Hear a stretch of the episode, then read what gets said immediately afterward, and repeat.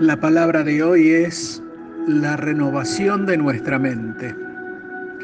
En el libro de Romanos 12.2 nos dice, no os conforméis a este siglo, sino transformaos por medio de la renovación de vuestro entendimiento, para que comprobéis cuál sea la voluntad de Dios, agradable y perfecta.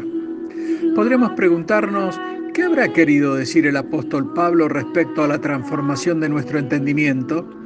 La respuesta es que Pablo tenía en mente a aquel que no se adapta a las circunstancias, sino que se transforma y con esa transformación se acerca a Cristo, ya que Él es el único que pagó un precio por nuestra vida. Pablo pensaba en ese mundo de hace dos mil años atrás, referido al espíritu de la época, que rechazaba la palabra de Dios y su revelación. Cuando nosotros mismos éramos incrédulos, estábamos naturalmente conformados al mundo. Miremos lo que nos dice Efesios 2 del 1 al 3. Y se está refiriendo a nosotros. Y Él os dio vida a vosotros. Este es Cristo.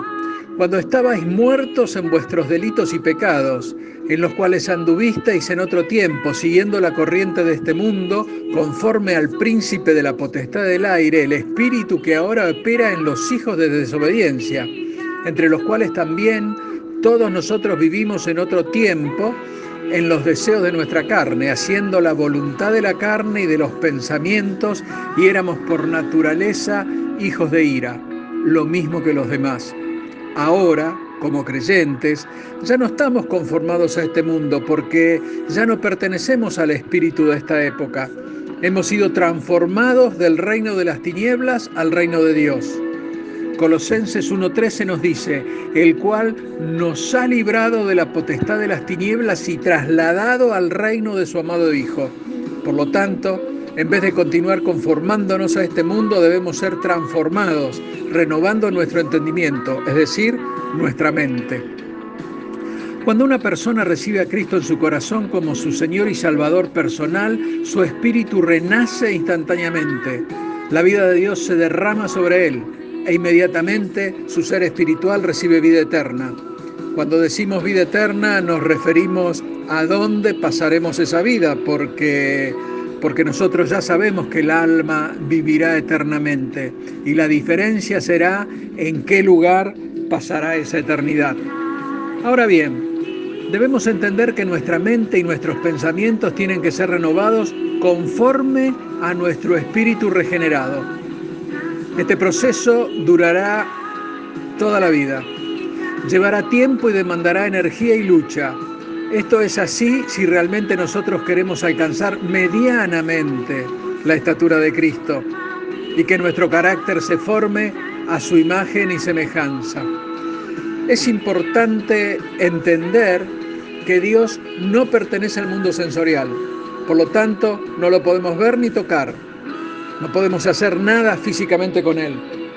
Dios es espíritu y como tal podemos encontrarnos con Él en el mundo espiritual. Esto es a nivel de nuestros pensamientos.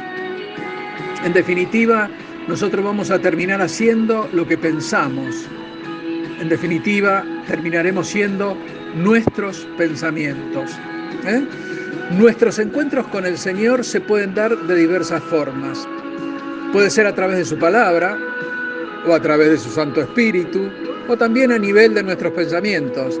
Esto sucede cuando sus pensamientos, los pensamientos de Dios, tocan los nuestros, nuestros propios pensamientos. Y ahí es donde podemos afirmar sin lugar a duda que allí es donde se encuentra Dios. Esto nos dice que nosotros debemos renovar cada día nuestra vida de pensamiento renovar totalmente nuestra mente después de haber aceptado al Señor como nuestro Salvador, acorde a lo que Él nos dicta.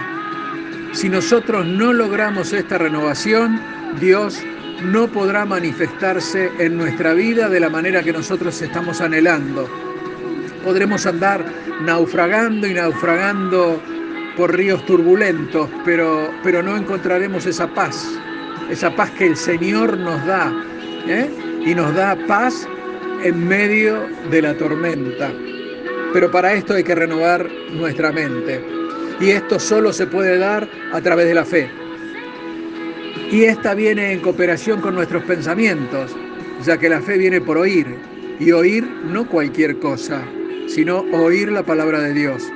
De acuerdo a lo expuesto, vemos que nosotros debemos oír. Así, la palabra de Dios vendrá a nuestros pensamientos y a través de nuestra vida de pensamientos, los pensamientos de Dios entran en nuestro espíritu y de esta manera producen fe. La única manera de reemplazar el error de la forma de pensar como lo hace el mundo es reemplazarlos con la verdad de Dios. Y la única fuente infalible de la verdad de Dios es su palabra revelada.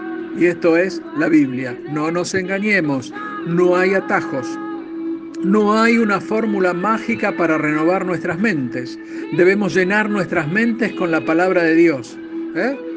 Ya lo dijo Jesús cuando oró al Padre en Juan 17:7.